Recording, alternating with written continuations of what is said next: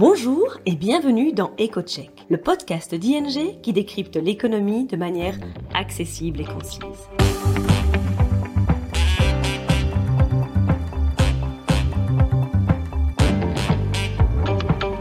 Nos experts économistes se penchent toutes les deux semaines sur le sujet brûlant de l'actualité et on explique les conséquences économiques et financières pour vous ou votre entreprise.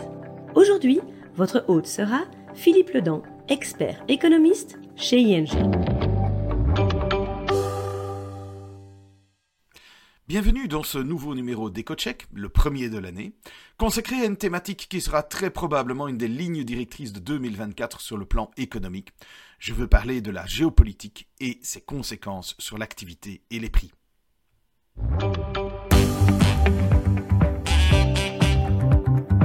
Écoutons maintenant Philippe et son analyse détaillée.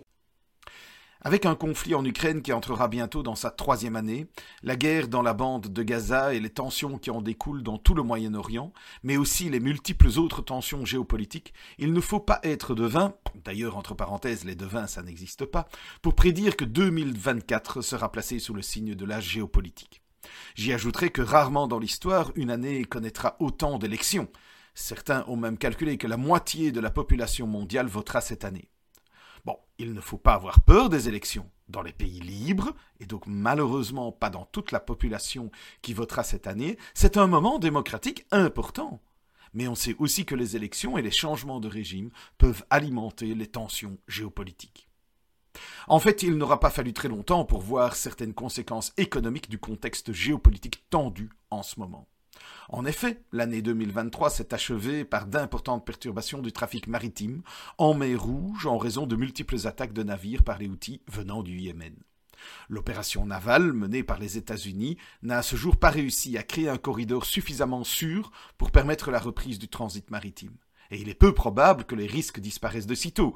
Alors d'abord, compte tenu de l'intensification des incidents, de la guerre en cours à Gaza et des tensions géopolitiques qui en découlent au Moyen-Orient. D'ailleurs, le CEO du transporteur maritime Maersk, le deuxième plus grand transporteur de conteneurs mondial, a d'ailleurs averti que selon lui, les, les perturbations dureront plusieurs mois. Alors, le passage par la mer Rouge, il est bien entendu évitable, mais il n'en reste pas moins essentiel au commerce international. Et c'est surtout pour une question de temps. Jugez plutôt. La route principale menant au canal de Suez voit passer 12% du commerce mondial et pas moins de 30% des biens de consommation de la planète. Donc ça déjà, c'est énorme. Or actuellement, le nombre de traversées est presque divisé par deux. Mais surtout, près de 9 containers sur 10 devant emprunter la voie ont été déroutés depuis le début de l'année. Alors, pour éviter les attaques, les compagnies maritimes et leurs clients redirigent les navires autour du, cap de Bonne-Espérance. Autrement dit, ils font le tour de l'Afrique. Ça a un coût. Le contournement du cap permet certes d'économiser les frais du canal de Suez, mais ajoute quelques 3000 à 3500 milles nautiques, environ 6000 km au trajet reliant l'Europe à l'Asie. Alors, ça représente une facture en termes de carburant, d'énergie, qui vient probablement compenser l'économie des frais du canal de Suez, mais surtout, et je vous disais, c'est surtout une question de temps, ça peut représenter 10 à 14 jours de retard. Et comme le transport maritime est une mécanique de précision, toute la logistique mondiale en est perturbée.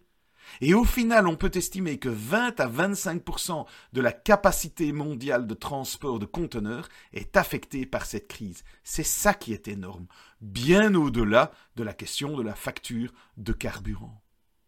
La voie de la mer Rouge et du canal de Suez est également un corridor vital pour le transport du pétrole et des produits pétroliers du Golfe Persique vers l'Europe et les États-Unis.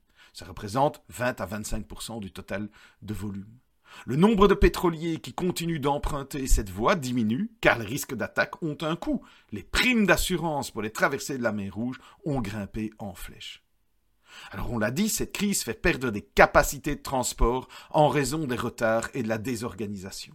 Et forcément, les prix des containers sur les principales routes commerciales mondiales ont été touchés.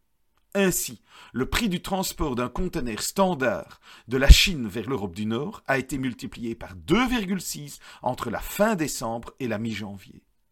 Mais en fait, la plupart des voies commerciales à travers le monde sont indirectement touchées, et c'est d'autant plus vrai que une sécheresse sévit au canal de Panama et cela entraîne des perturbations supplémentaires. Décidément, il n'est pas facile d'être transporteur maritime en ce moment. Tout ceci n'est pas sans conséquence pour vous et moi. Ce que vous avez commandé ou vous avez l'intention de commander pourrait arriver avec retard. Une grande enseigne mondiale de meubles en kit l'a déjà évoqué. Et cela risque donc de coûter aussi plus cher.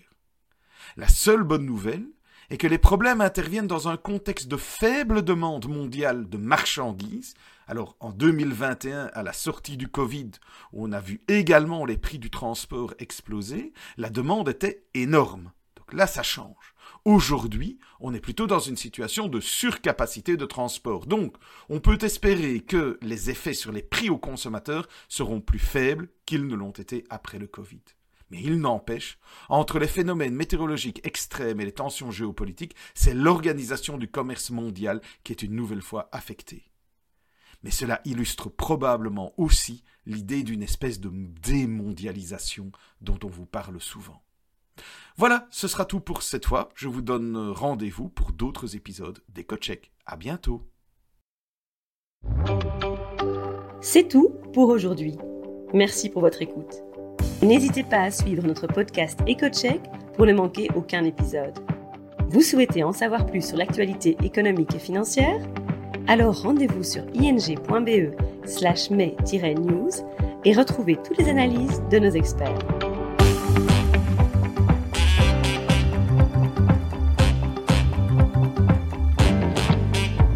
À bientôt dans EcoCheck.